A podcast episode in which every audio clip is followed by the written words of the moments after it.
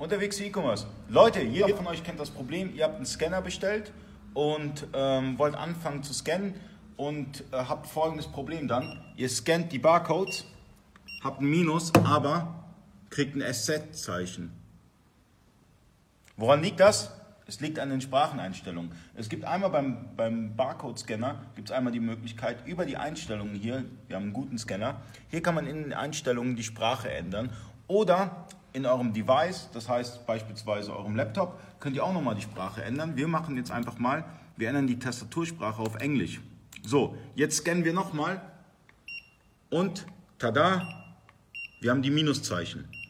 Also, zusammenfassend, entweder in den Scanner-Einstellungen die Sprache auf Deutsch wählen oder bei eurem, äh, bei eurem Laptop die Sprache auf Englisch, weil meistens werden diese Scanner rausgeschickt in Englisch, in Default-Einstellungen.